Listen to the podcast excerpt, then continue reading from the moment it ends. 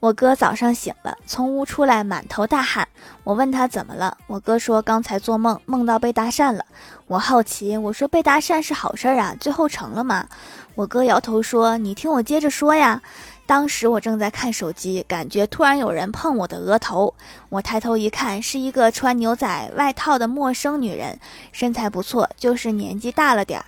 于是我婉拒她，我说对不起，我有女朋友了。她听完并没有生气，淡淡的说：“再把手机掏出来，我可要收你的卷子啦。”这是被搭讪吗？这是考试作弊被抓了呀！